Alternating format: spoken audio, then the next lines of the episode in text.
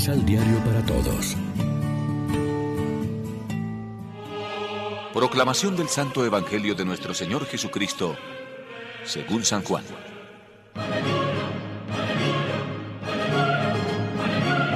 Después, Jesús pasó a la otra orilla del lago de Galilea, cerca de Tiberíades. Lo acompañaba muchísima gente a causa de las señales milagrosas que lo veían hacer en los enfermos. Jesús subió al cerro y se sentó allí con sus discípulos. Se acercaba la Pascua, fiesta de los judíos. Jesús, levantando los ojos, se fijó en la muchedumbre que venía a él y dijo a Felipe, ¿Dónde podremos conseguir pan para que coman? Esto lo decía Jesús para ponerlo a prueba, porque él sabía bien lo que iba a hacer. Felipe respondió, 200 monedas de plata no alcanzarían para dar a cada uno un pedazo de pan.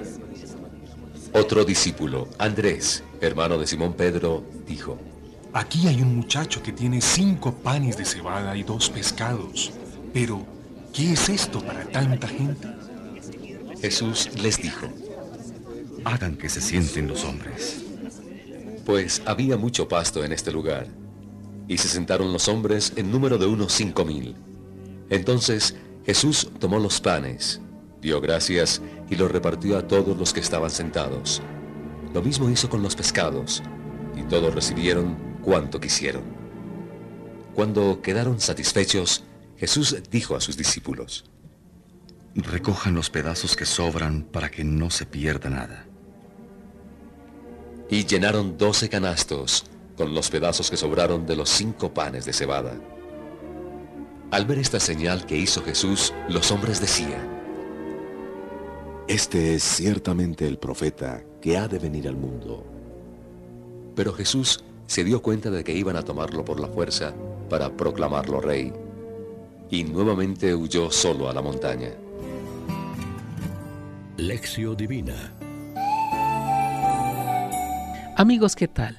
Hoy es domingo 25 de julio, celebramos en la liturgia el decimoséptimo domingo del tiempo ordinario y lo hacemos de la mano del pan de la palabra. Nuestro pasaje tiene una particularidad. Narra el texto infraccionado de los evangelios. De hecho, en total se narra seis veces.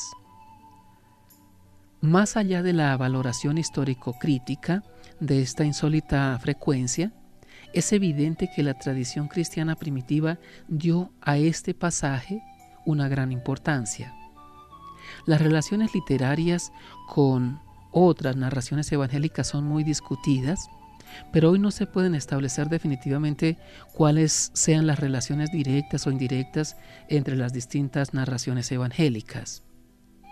El paralelo más cercano a Juan parece ser aquí el primer texto de Marcos, pero Juan lo habría extraído de una fuente autónoma que ha reelaborado de tal modo que estuviera en estrecha relación con el sermón que le sigue. Los temas mayores de este pasaje son aquellos relacionados con la simbología del pan y el compartir el alimento, también en perspectiva escatológica.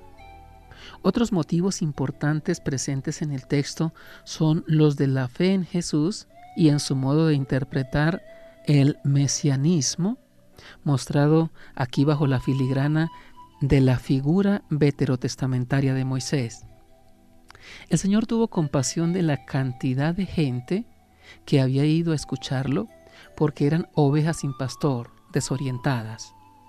Y hoy mucha gente está desorientada en nuestras ciudades, en nuestros países. Por eso Jesús les enseña la doctrina y la gente le escucha. Cuando luego se hace tarde y pide que les den de comer, sin embargo los discípulos responden un poco nerviosos. Una vez más Dios ha llegado primero, los discípulos no habían entendido nada. Así es el amor de Dios siempre nos espera, siempre nos sorprende. Es el Padre, es nuestro Padre que nos ama tanto, que siempre está dispuesto a perdonarnos, siempre. No una vez, setenta veces siete, siempre.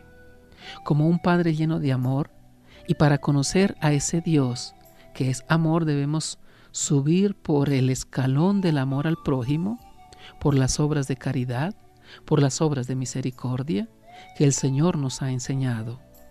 Que el Señor en estos días en que la Iglesia nos hace pensar en la manifestación de Dios, nos dé la gracia de conocerle por el camino del amor. Reflexionemos. ¿Cómo es posible dar de comer a esta muchedumbre inmensa que lo rodea por todas partes? ¿Crees incluso cuando todo parece que está en contra? Oremos juntos. Te damos gracias, Padre nuestro, por la vida y el conocimiento que nos manifestaste por medio de tu siervo Jesús.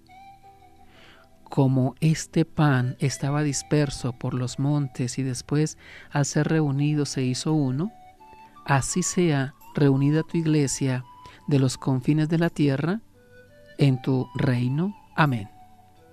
María, Reina de los Apóstoles, ruega por nosotros.